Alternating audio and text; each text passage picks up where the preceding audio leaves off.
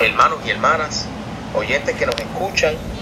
Nuevamente le damos bienvenida a nuestro podcast Para la Calle con el pastor Jesús Hernández y este es su servidor David Figueroa y damos las gracias porque ustedes están sintonizándose nuevamente.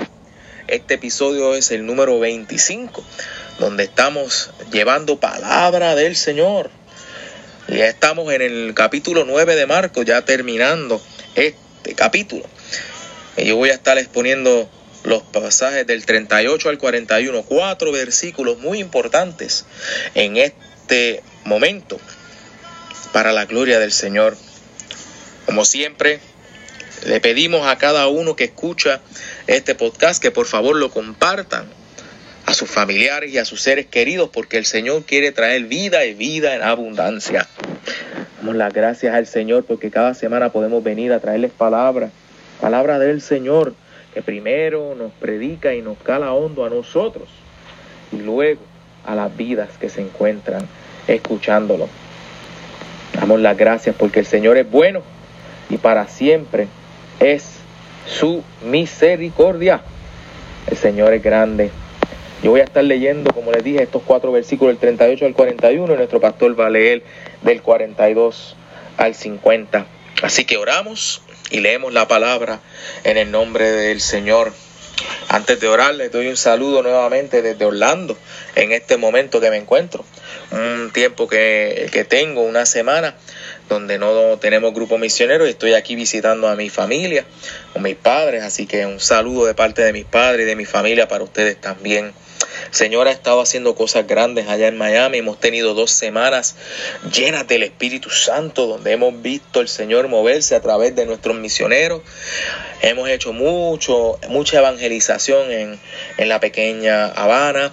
Hemos hecho evangelización en Winwood Walls, que es un área de graffiti y un área donde van muchas personas de diferentes eh, culturas, diferentes creencias y, y nos hemos dado la tarea de ir allí también a hablarle a la gente de Cristo.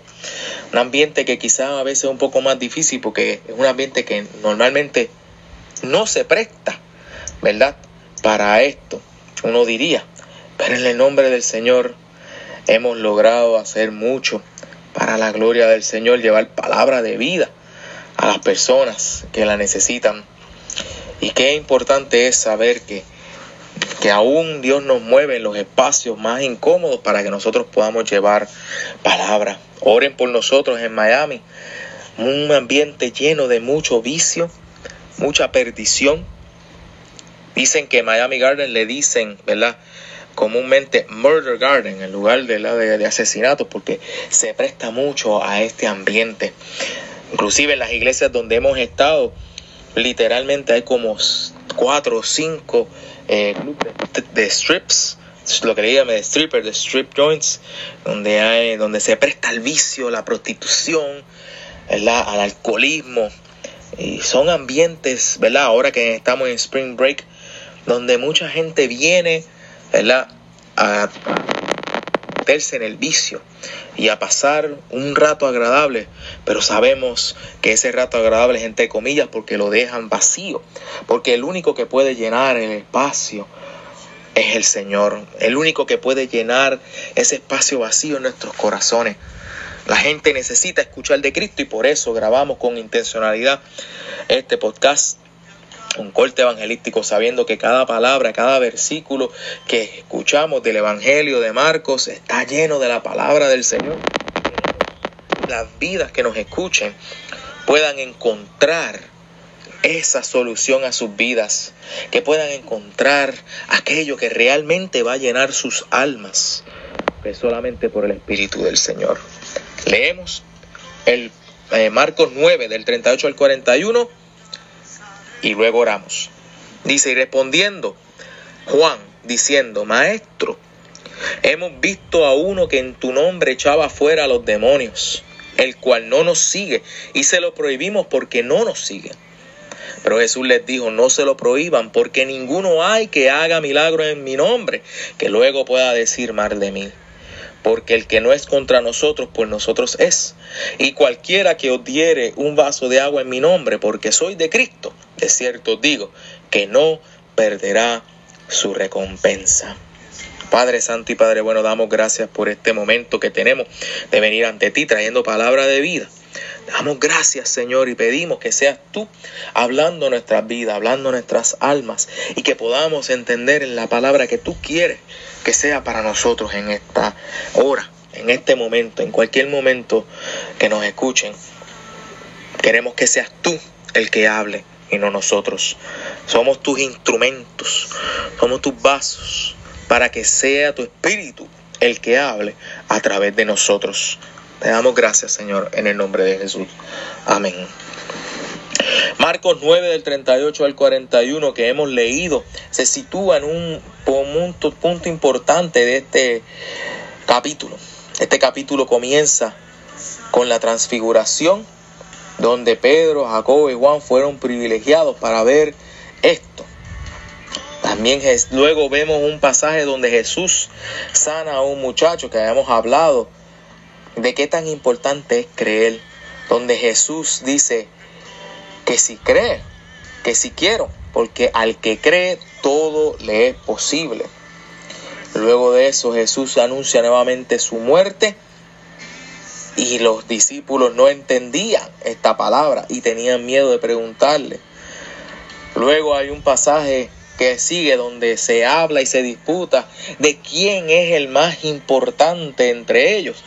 Pero Jesús toma a un niño y lo pone en medio de ellos como ejemplo, diciendo que el que en mi nombre recibe a alguien como este niño, a él lo reciben.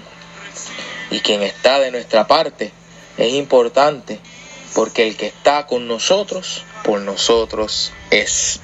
Así que donde se sitúa este pasaje es importante, porque Primero quien habla es Juan. Y este Juan es hijo de Zebedeo, hermano de Santiago, uno de los hijos comúnmente llamados del trueno. Y su mote sugiere que tiene, por ende, una personalidad volcánica, una personalidad, una mecha corta, hermano, que actúa de manera precipitada. Y esto no es lo que hace aquí, sino que le, le dice que vieron a uno que en su nombre echaba fuera demonios. Recuerden que es bien importante, hermanos y hermanas, que entendamos que Marcos, el Evangelio de Marcos, la tesis más grande y la pregunta más grande que el Evangelio encapsula, en la, o sea, en la manera en que se narra, es siempre dentro de la perspectiva de resolver la pregunta, ¿quién es Jesús? ¿Quién es este hombre? ¿Quién es este Señor? Y esto es bien importante porque esta pregunta es lo que es la narrativa más grande, es la pregunta donde se encapsula todo lo que vemos y que se narra en Marcos. Y en este momento vemos que un hombre está usando el nombre de Jesús para echar fuera demonios, pero que no los seguía escuchó del nombre del Señor y entendió que el nombre de Jesús podía liberar demonios. Así que es importante porque este exorcista o esta persona que no se habla de él, no, no se dice exactamente quién es esta persona, ni conocemos, ¿verdad?, de dónde viene, pero seguramente podemos asumir que el exorcista observó el exorcismo que se relata en pasajes anteriores del capítulo 9 el 14 al 29, y viendo que cuando Jesús le dice al papá de este joven que estaba endemoniado, que le dice, ¿verdad? El papá a Jesús, si puedes, sánalo. Y Jesús le dice, si puedo, al que cree, todo le es posible.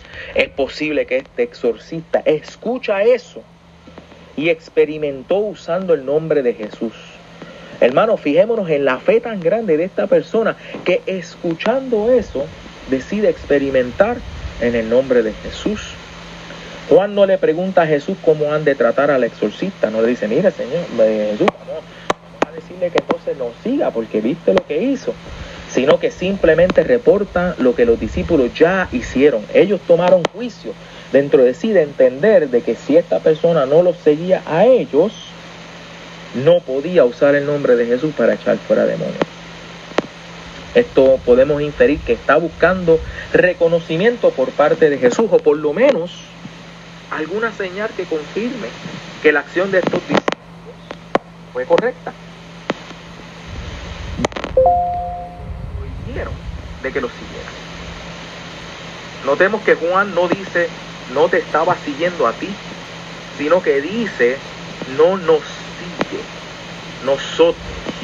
No estaba siguiendo a nosotros. En otras palabras, Jesús no era aquí el objeto por el cual Juan estaba diciendo, no, no, no, es que no te sigue a ti, sino decía, no está siguiendo a nosotros, no está siguiendo a este círculo de personas. Pero Jesús nunca dice, síguenos. Hermanos, fijémonos que Jesús siempre dice, sígueme a mí. Tampoco él dice, este, no nos estaba siguiendo a nosotros. Jesús nunca dice síguenos, queriendo decir a él y a sus discípulos. Jesús frecuentemente dice sígueme, como cuando llamó a los discípulos en el capítulo 1, versículo 17. En otras palabras, que sin autoridad ninguna Juan incluye a los discípulos en el concepto de seguir. Y esto es importante porque cuando Jesús dice sígueme, él no, está, él no le está diciendo a las personas sígueme a mí, el ser humano. Está diciendo sígueme a mí, aquel que está haciendo la voluntad del Padre. Aquel que vino y se hizo carne para salvar la vida de las personas. Juan es uno de estos tres discípulos uno de tres discípulos, Pedro, Santiago y Juan, que están, han sido privilegiados en el Evangelio por haber estado con Jesús en varias ocasiones especiales. Una de ellas fue el sanar y resucitar a la hija del regidor de la sinagoga en el capítulo 5, versículo 37. También estuvieron en la transfiguración, comenzando este capítulo 9. Y van a ser privilegiados de estar en el Getsemaní. Y lo veremos cuando lleguemos al capítulo 14 versículo 22. Sin embargo, estos mismos tres que el Evangelio los presenta son demasiado dispuestos a hablar incorrectamente. Son personas, hermanas, hermanos y hermanas, que, que son rápidos para hablar, son rápidos para, para darse a las emociones. Y hay un tono de frustración en el comentario de Juan cuando le dice que vio a uno que echaba afuera en su nombre y que no lo seguía. Los discípulos intentaron aparentemente sin éxito parar al hombre que echaba fuera demonios, pero parte de su frustración seguro viene de su previo intento. Recuerden que los mismos discípulos intentaron liberar a una persona de esos demonios y no tuvieron éxito, se lo tuvieron que llevar a Jesús y Jesús lo reprendió porque decía que este espíritu no salía sino con oración. En otro eh, evangelio dice ayuno y oración. Así que los discípulos frustrados de que ellos mismos no pudieron liberar a esta, a esta persona endemoniada, y sin embargo ven a un extraño que en el nombre de Jesús puede liberar demonios, había un grado de frustración en ellos. ¿Por qué? Porque estos discípulos se creían que estaban certificados, entre comillas, que todavía están aprendiendo de su error porque no pueden ver más allá de que Jesús no es un simple hombre humano o es eh, un, un Mesías cualquiera, es el Mesías, es el Hijo de Dios que en nombre de Él podemos ver todas las cosas que Él hace. ¿Por qué es tan importante esto, hermanos? Muy sencillamente porque el Señor es el Dios que libera los pecados de la humanidad. Hermanos y hermanas, esto es tan importante porque estamos viendo que Jesús, Jesús es el Hijo de Dios. Y lamentablemente los discípulos estaban entendiendo de que este hombre que estaba utilizando el nombre de Jesús no estaba certificado. En otras palabras, no estaba perteneciendo al club que ellos creían que tenían. Seguro que Juan está preocupado aquí no solo por proteger la santidad del nombre de Jesús, pero está también preocupado por proteger ese estatus especial de los discípulos, esa imagen que ellos tenían. Después de todo, estos eran los discípulos que seguían al Maestro, que estaban literalmente viendo al Jesús en carne y hueso. comían con él, lo escuchaban. Y sin embargo posiblemente sentían cierto, cierta frustración y sentido de, eh, de rendimiento, cierto sentido ¿verdad? de derrota de no, haber, de no haber podido parar a este hombre. ¿Por qué? Porque están más preocupados por una imagen que por el contenido. Hermanos y hermanas, Jesús es un Dios de contenido, no es un Dios de imagen. Jesús no le importa eh, tener una, una imagen de que uno cree no. Jesús va directo al corazón y va directo a las almas porque lo que Él quiere es que en su nombre seamos libres. Sin embargo, ustedes se pueden imaginar si Jesús comisionó a los doce él iba a pretender que ellos cumplan cualquier obra que haya de hacerse en su nombre. Pero Jesús, cuando vio que ellos le negaron a esta persona o le estaban tratando de negar, ¿qué les dijo Jesús?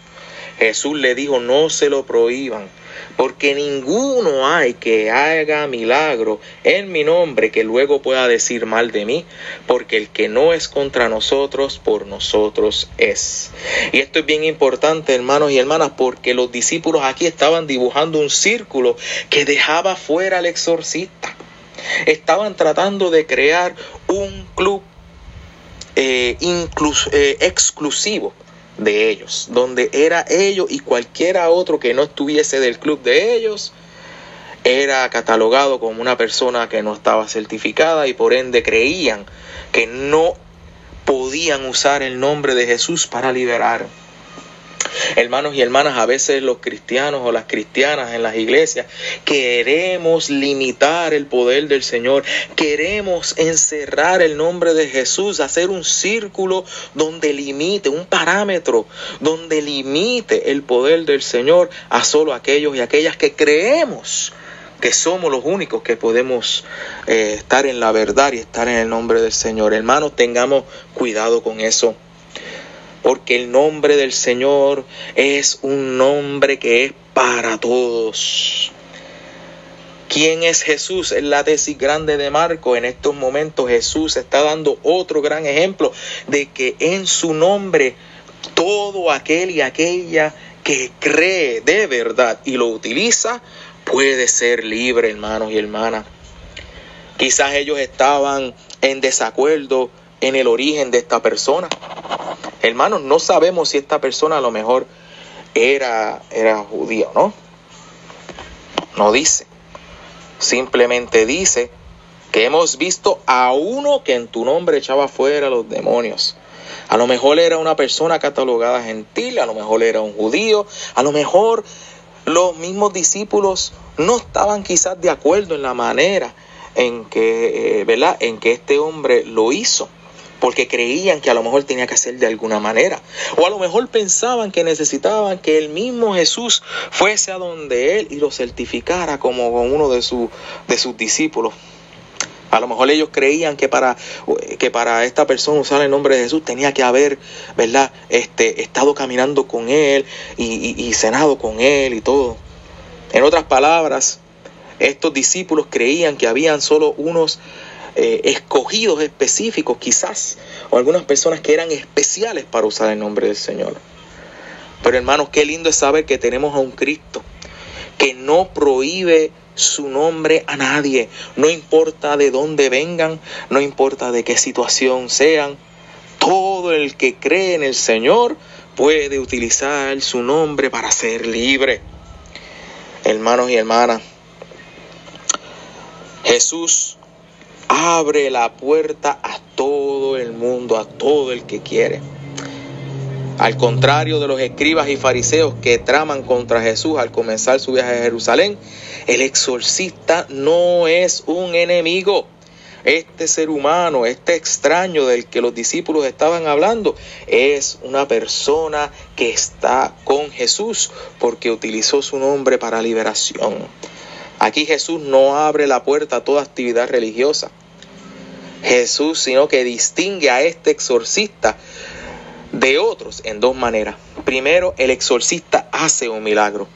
Quiere decir que el efecto de su obra es extraordinario y beneficioso. Ha echado demonio. Segundo, lo ha hecho en mi nombre, como dice la escritura. O sea, en el nombre de Jesús. Aunque sí es posible usar el vano el nombre de Jesús, Jesús reconocería si ese fuera el caso.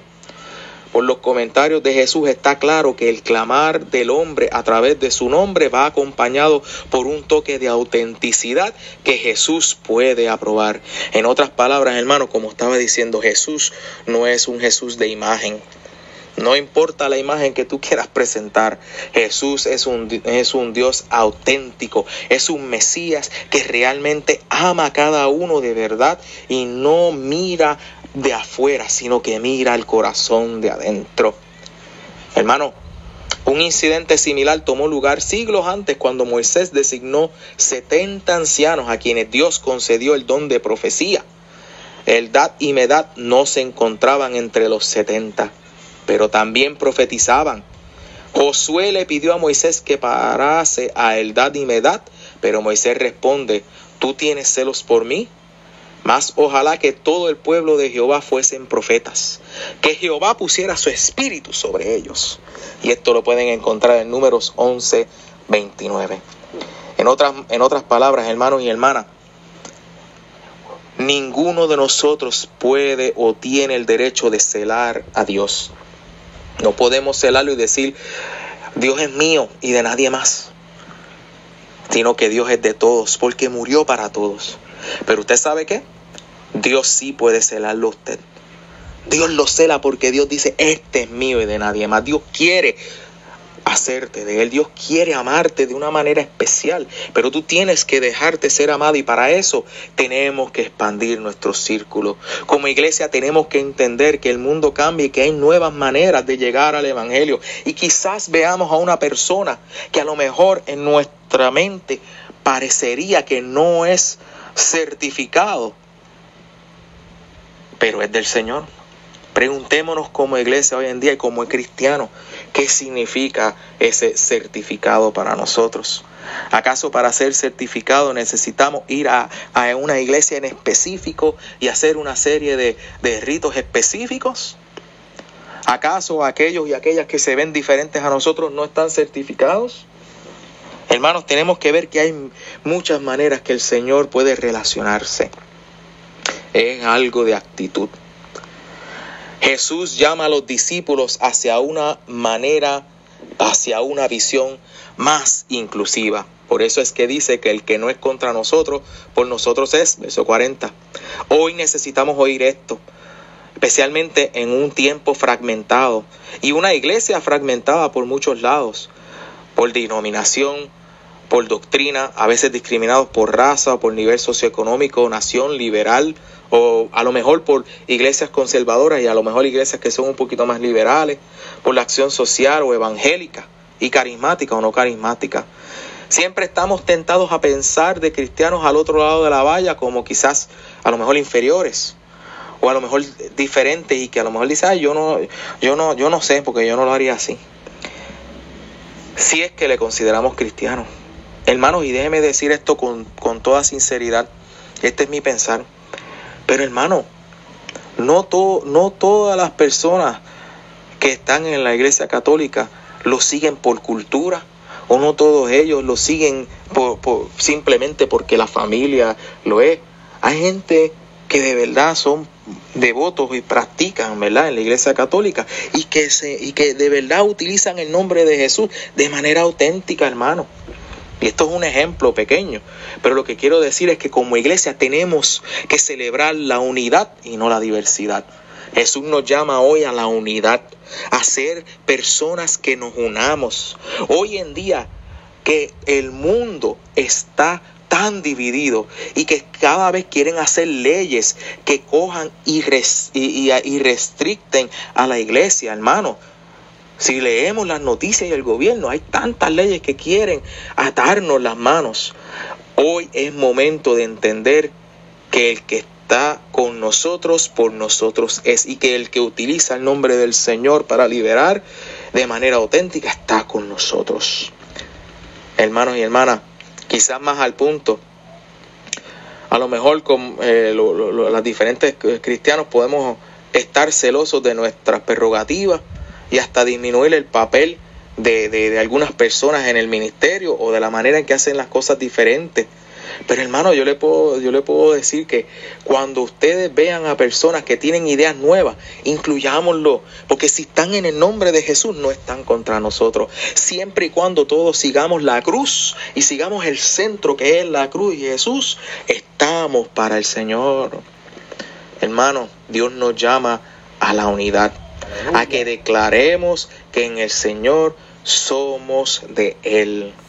y que todo aquel que utilice el nombre del Señor de la manera correcta es del Señor. No se lo impidamos, hermanos. La fe es tan importante. Es tan importante que aún en la intimidad podemos aceptar al Señor. A veces pensamos, que inclusive para ser del Señor tenemos que hacer una profesión de fe pública y tenemos que pasar al frente en la iglesia para que todo el mundo vea y se sienta como que, wow, mira lo que decimos. Pero no, hermanos y hermanas, aún en la intimidad uno puede aceptar el nombre del Señor y luego que uno empiece a hacer las cosas correctas y, y seguir a Cristo, todo el mundo tiene lugar. En otras palabras, hermanos, nos pide que amemos, que amemos de corazón, y termina la palabra diciendo que cualquiera que diere un vaso de agua en mi nombre porque soy de Cristo, porque sois de Cristo, de cierto digo que no perderá su recompensa. Miren qué ejemplo tan sencillo. Aquel que dé un vaso de agua en su nombre. Algo sencillo, pero que puede salvar la vida de alguien.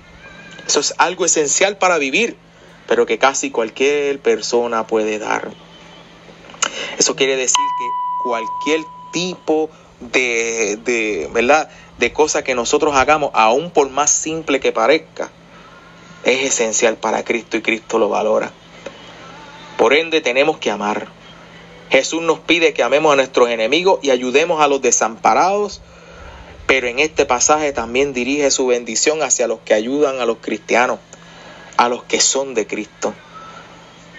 Cuando nosotros encontramos a personas que ayudan y que ayudan a ser de Cristo, quizá esa persona no se ha dado cuenta que está haciendo la voluntad del Señor. Pero como iglesia tenemos que ser llamados a la acción a la misericordia para que entendamos que esa persona es de nosotros. Hermanos, quizás es extraño por cómo los discípulos actuaron. Usted se imagina que a lo mejor esa persona, después que hizo la liberación en el nombre del Señor, vinieron los discípulos y se lo pararon. A lo mejor pudo haber entonces perdido su fe. Y después de haber encontrado al Señor, haberse ido. Como iglesia tenemos que tener cuidado, hermano. Tenemos que expandir nuestro círculo y ser más inclusivos. Porque con nuestras palabras y acciones podemos levantar a una persona y restituirla o se puede destruir. Y el Señor ha venido a restituir a su pueblo.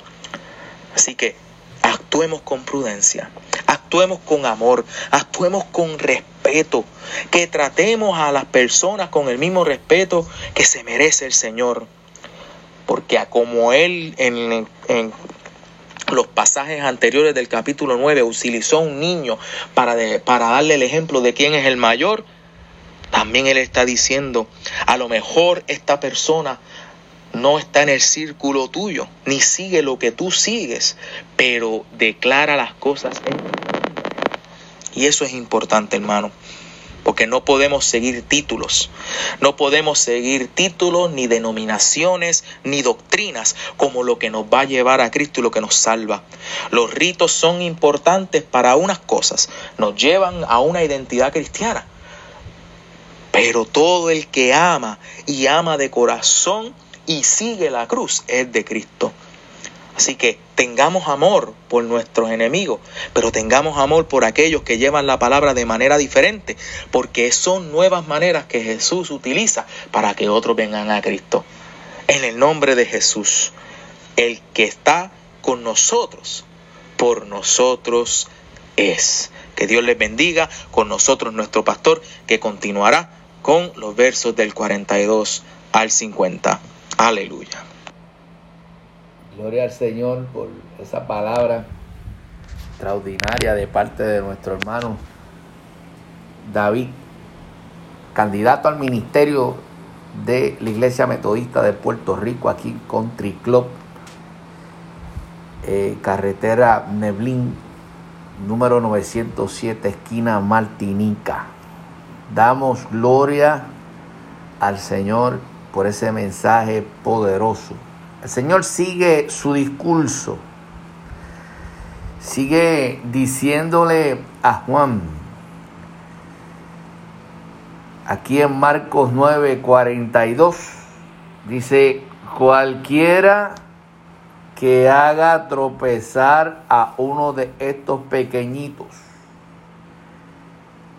que cree en mí, mejor le fuere si se le atase una piedra de molino al cuello y se le arrojase en el mal. La estructura de estos pasajes son muy sencillos. Cuando usted lo lee, usted puede entender lo que el Señor está diciendo. Pero a la hora de interpretarlos son muy, pero muy difíciles. Cualquiera que haga tropezar, que haga caer a uno de mis pequeñitos, los del camino, que haga que uno de mis pequeñitos se desvíe. Pequeñitos son los seguidores de Jesús, los seguidores de Cristo. Pequeñitos son la iglesia del Señor. Pequeñitos son también los que son débiles en el camino.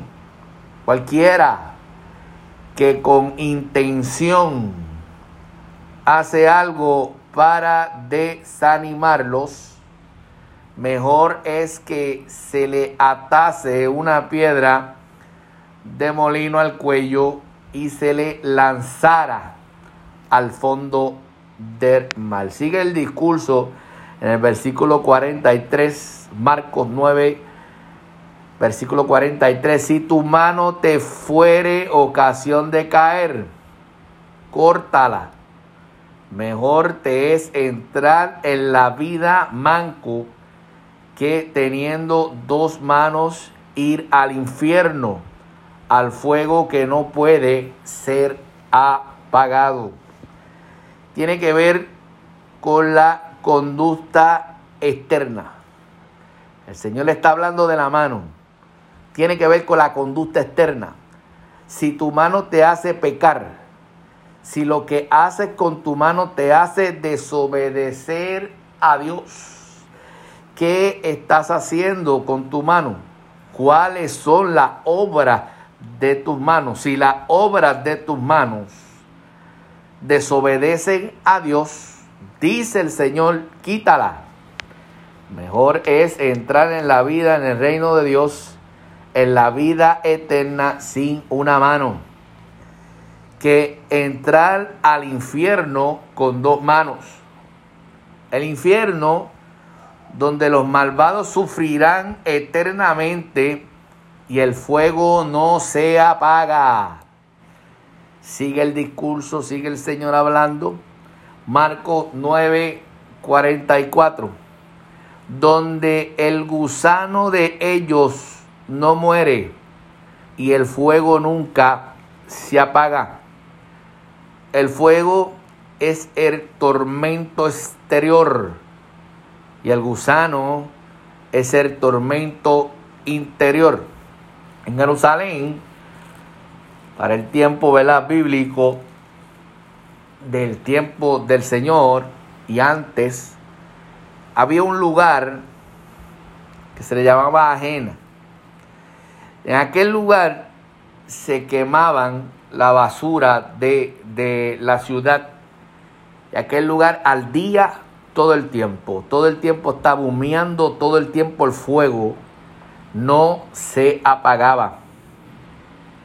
Y muchas veces también a los que eran juzgados, los delincuentes que eran juzgados, que les quitaba el gobierno la vida, los ejecutaban, los tiraban en aquel lugar para que se quemasen sus cuerpos y también muchos de ellos en el proceso de de descomposición de la carne de su cuerpo, pues eh, había, ¿verdad? Tenía gusanos, se quemaban y los gusanos, ¿verdad? Comían sus carnes. Y la gente comparaba aquel lugar con el infierno.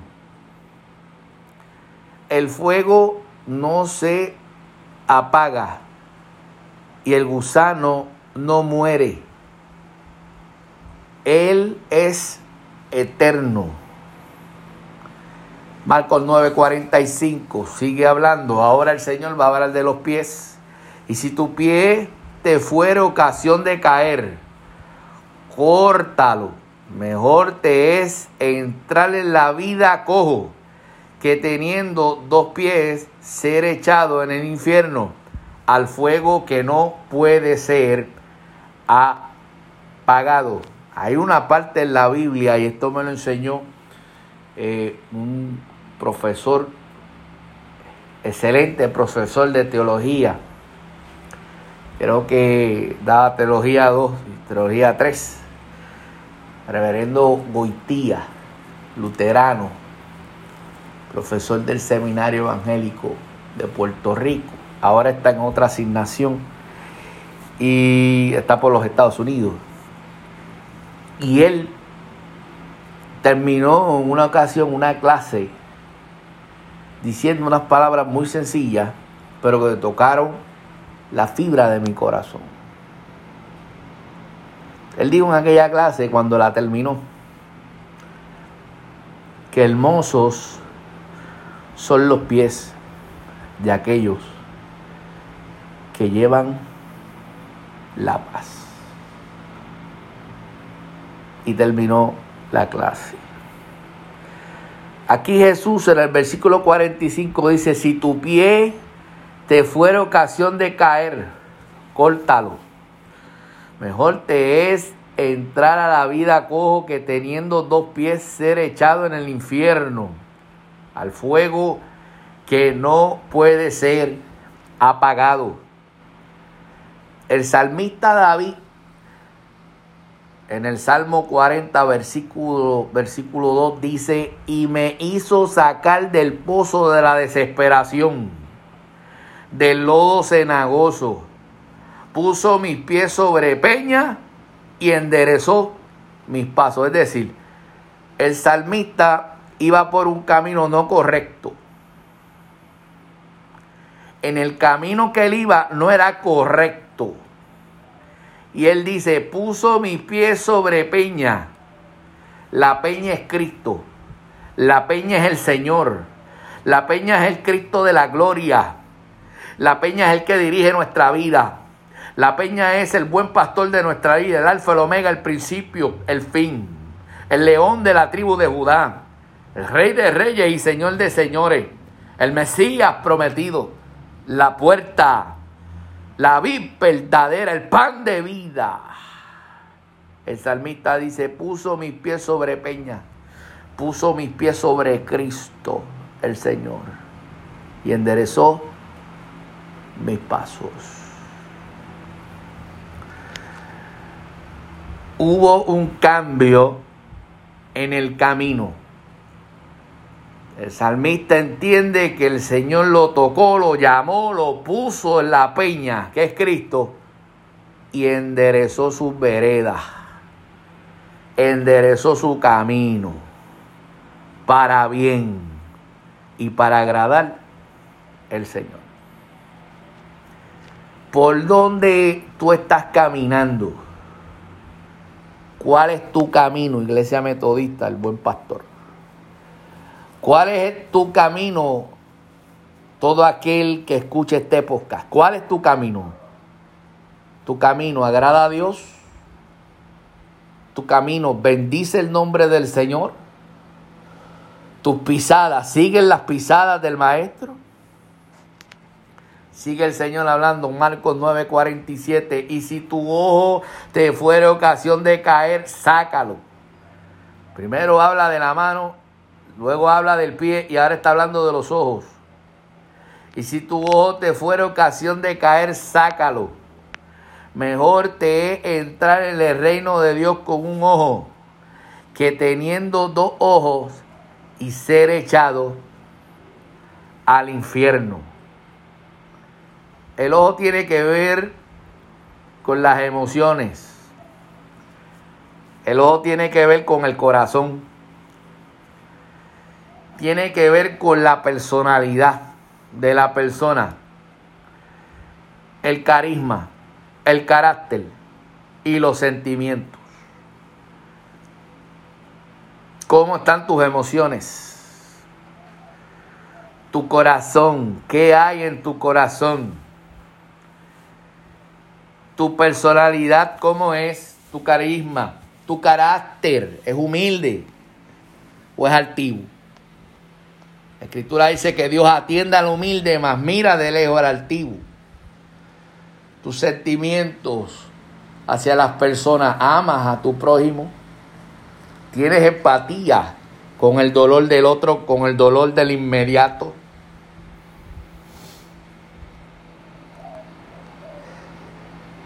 El Salmo 24, 1 al 10 dice el salmista, y Jehová es, de Jehová es la tierra y su plenitud, el mundo y los que en él habitan, porque él la fundó sobre los mares y la firmó sobre los ríos.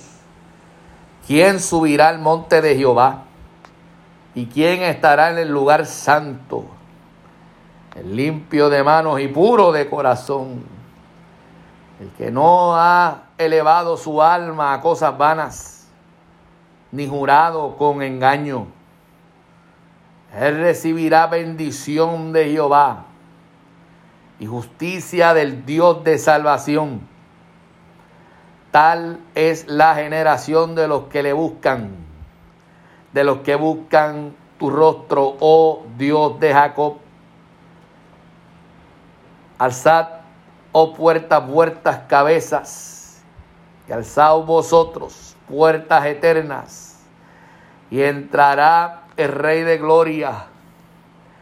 ¿Quién es ese Rey de Gloria? Jehová el fuerte, el valiente Jehová el poderoso en batalla. Alzad, oh puertas, vuestras cabezas. Y alzad vosotros puertas eternas. Y entrará el Rey de Gloria. ¿Quién es ese Rey de Gloria? Jehová de los ejércitos. Ese Rey de la Gloria porque Él la fundó sobre los mares y la firmó sobre los ríos. ¿Y quién estará en su lugar santo? El limpio de manos y puro de corazón, el que no ha elevado su alma a cosas vanas. puro de corazón. ¿Cómo está tu corazón? ¿Cuáles son tus obras con tus manos? ¿Son limpias? ¿Por qué camino andas? ¿Qué tienes dentro de tu corazón? Escandalizar, hacer tropezar en el camino es hacer que alguien pierda la fe, la confianza, el deseo de continuar caminando.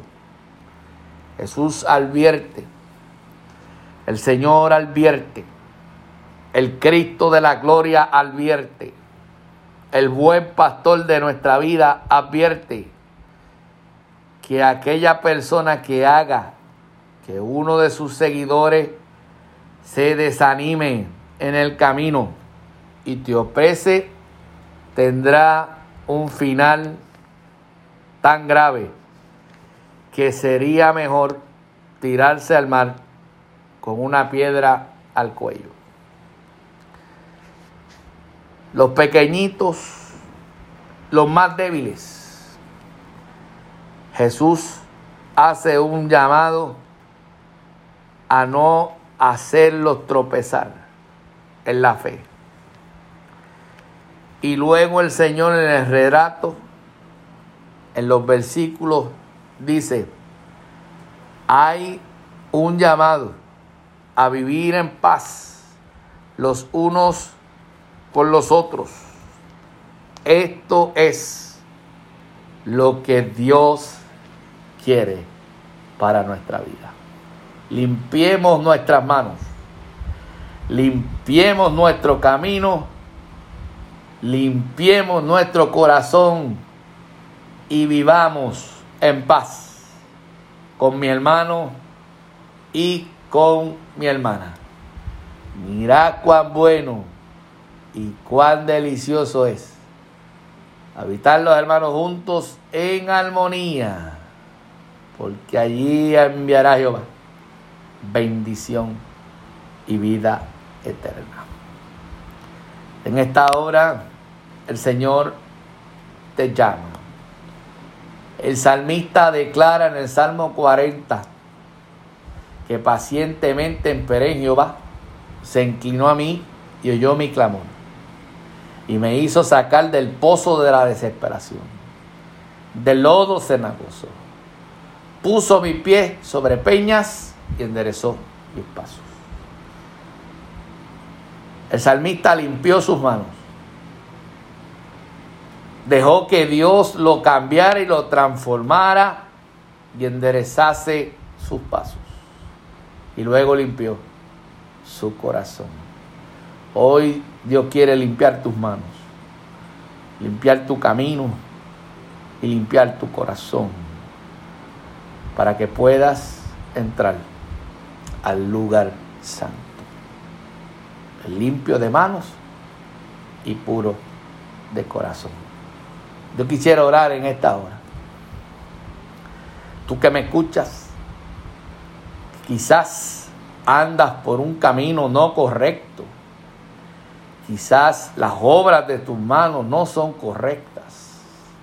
Y tu corazón está lleno de tristeza, de dolor, de angustia de desesperación. Hoy puede ser un día donde dejes que Dios ponga tus pies sobre la peña que es Cristo. Y hoy puedes aceptar a Jesucristo como tu único exclusivo Salvador de tu vida, para que tus sendas sean correctas, tus obras sean correctas y seas sano en tu corazón. Sano de dolencia, sano de malos recuerdos, sanos de malas experiencias. Hoy puede ser un día hermoso. Y allí donde quiera que tú estés, estés en el vehículo, en el cuarto, en la sala, en la cocina, en el patio, en la hamaca, donde quiera que tú estés, el Señor hace un llamado poderoso a tu vida y te llama y te dice, hijo mío, déjame sanarte, déjame limpiar tu camino, déjame limpiar tus manos y déjame limpiar tu corazón. Si estás escuchando este podcast, repite conmigo esta humilde oración. Señor, te acepto como mi único y exclusivo Salvador de mi vida Creo en ti, Jesús, y tu sangre me limpia de todos mis pecados. Espíritu Santo, lléname, ayúdame a ser testimonio fiel tuyo en la comunidad y en la iglesia. Creo en ti, Jesús y tú perdonas todos mis pecados y tu sangre me limpia. Creo en ti, Jesús. Tú eres mi Salvador. Amén y amén. Si repetiste esta oración conmigo, aquí hay una iglesia preciosa que te espera. La iglesia metodista El Buen Pastor en Country Club, San Juan, Puerto Rico. Aquí en la calle Neblín, número 907, Elquina Martinica. que quiere bendecirte, que quiere abrazarte, que quiere sanarte. El instrumento de Dios para sanarte, el instrumento de Dios para limpiar tus manos, limpiar tu camino, limpiar tu corazón es la iglesia de Jesucristo. Es la iglesia del Señor. Te invito a que estés con nosotros en la semana. Puedes venir los domingos a las 10 de la semana, a las 10 de la mañana hasta el culto de alabanza y adoración y los martes a las 10 de la mañana el culto de oración.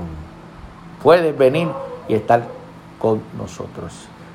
Y a la iglesia metodista, el buen pastor, Dios les bendiga, Dios les guarde, que Dios nos ayude a mantenernos en el camino, fieles, sabiendo que tenemos un Dios poderoso, de poder, que nos guarda y que nos cuida.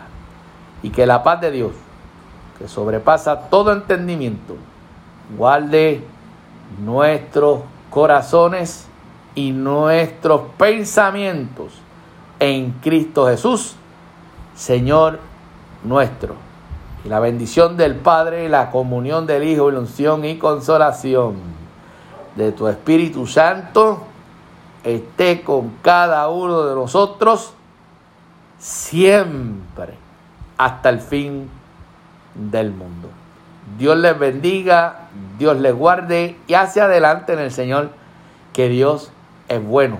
Hasta el próximo podcast para calle con David y Jesús. Dios te bendiga y hacia adelante en el Señor, que Dios es bueno. Dios te bendiga. Adiós.